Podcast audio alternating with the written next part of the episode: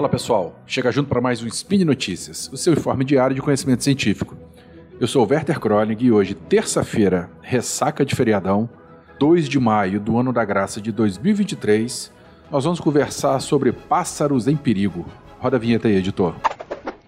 Speed Notícias.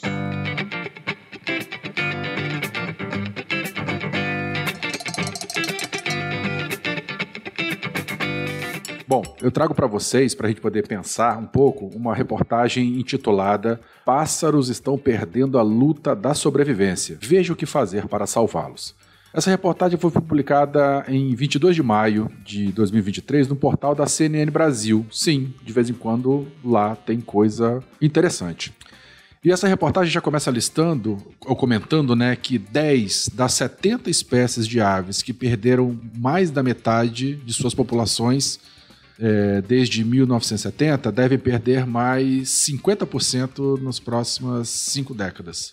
É, esses dados foram levantados pela American Bird Conservancy. Acho que é assim que fala. Perdoe-me pelo meu inglês macarrônico. Bom, dentre os grupos, não estou falando de espécies, né, mas grupos de, de, de aves é, que estão nessa condição iminente de, de, de, de extinção e perda de territórios, destacam-se espécies marinhas, espécies terrestres continentais, aves insulares, de florestas densas, colibris, migratórias, entre outras. Então, assim, praticamente é, todo grupo de, de ave vai ter uma ou outra espécie que está em risco de extinção e perda de hábitat.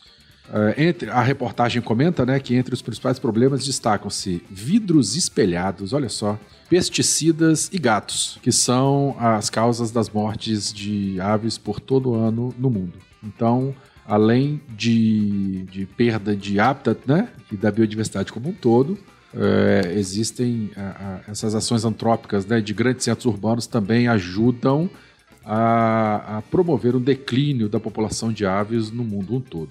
Essa reportagem ela foca em cima desse trabalho realizado pela American Bird Conservancy, é, que ele tem como título State of Birds Report United States of America 2022. Esse, esse, essa, esse relatório está linkado aqui no, no, no, no post dessa, desse spin. É, os autores comentam, né, é, o caso do beija-flor ruivo, que chama a atenção. É, esse estudo comenta que a espécie perdeu dois terços de sua população desde 1970, de acordo com esse relatório que já foi falado. Bom, é, os beija-flores né, são muito pequenos, são muito sensíveis, e eles são uma dessas 70 espécies de aves na lista do, de ponto de virada, ou seja, que perderão outros 50% de suas populações no mesmo período se a conservação não melhorar. As razões científicas né, é, para perda é, é, para essa questão são, são múltiplas. Né? Então, como eu já comentei, além da perda de hábitat pela mudança climática e, e desenvolvimento humano, é, especificamente desenvolvimento humano, é, é, o que eu já comentei, né? Coleções contra vírus, espécies invasoras, que são os gatos domésticos e pesticidas. Mas a gente se pergunta, né? Por que, que eu preciso me preocupar com uma pobre e infeliz é, é, é, é espécie que está diminuindo a sua população? Tá, qual o meu problema? O que, que eu tenho a ver se uma espécie entrar em extinção? Eu não sei se vocês já ouviram falar daquela expressão de canário na mina de carvão. É, muito antigamente, né, mineiros, pessoal que trabalhava em minas de carvão, levavam gaiolinhas pequenininhas com canário é, do lado, porque esses canários, eles, é, se, se os mineiros estavam trabalhando de repente chegava em algum local de uma mina que o canário morria, tá? E aí eu não tô brincando, é, é sinal que o ar ali ele tá contaminado. Então o canário era um bioindicador é, de um ambiente inóspito, né? Que a atmosfera ali estava tava contaminada, então os mineiros tinham que sair rapidamente daquele local. As aves, então, funcionam como canários em, é, de minas de carvão para a nossa biosfera, né? Ou seja, se aves estão desaparecendo e elas utilizam os mesmos recursos que a espécie humana, é sinal que a espécie humana também está em perigo iminente de algum tipo de problema, né?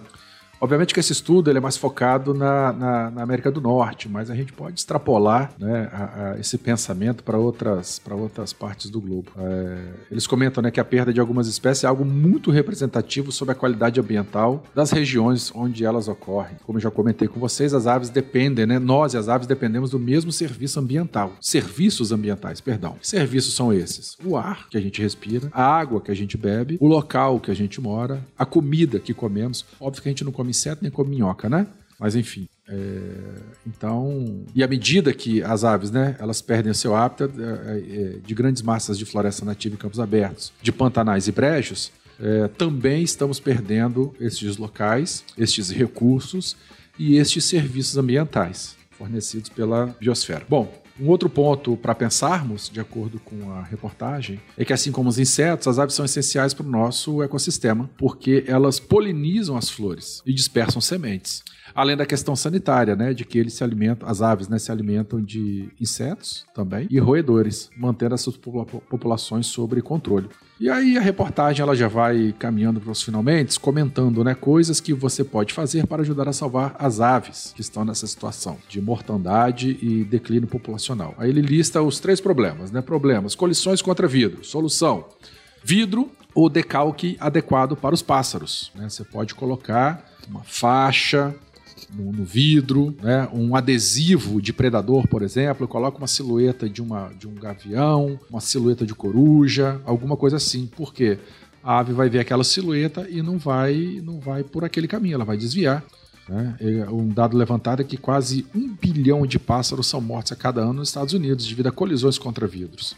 Além disso, né, é, além do pássaro não ver o vidro, em algumas situações eles podem ver o reflexo do céu e das árvores e pensam que ali é um habitat para qual eles podem voar. Então, meu brother, vai voando, atinge de cara esses painéis, esses vidros e pff, caixão em vela preta. Outro problema, pesticidas né, é, ou grama ruim no habitat. Né? Solução, horta orgânica, plantio de vegetação nativa, reserva de áreas silvestres.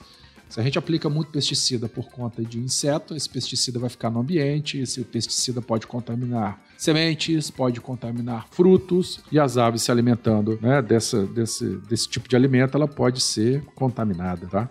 Outra coisa para a gente pensar, se a gente aplica pesticida para matar inseto, a gente está causando a contaminação né, direta daquele ambiente. Então, que tal atrair mais aves? Afinal, elas se alimentam de insetos, tá?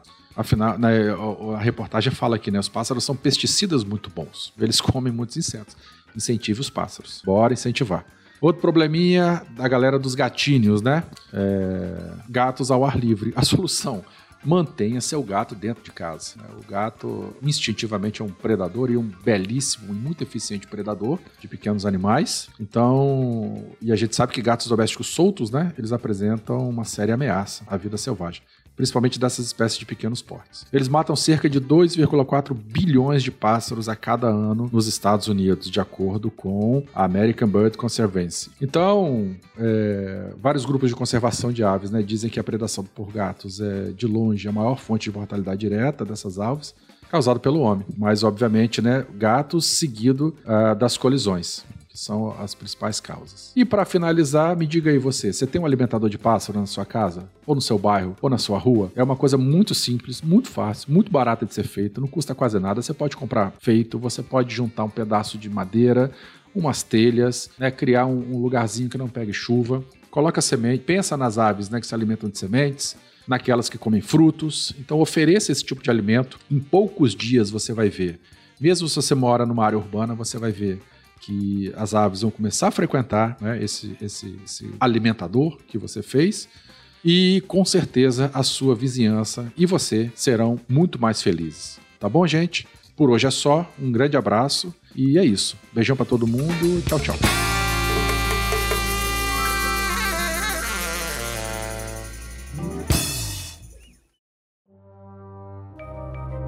Este programa foi produzido por Mentes Deviantes deviante.com.br.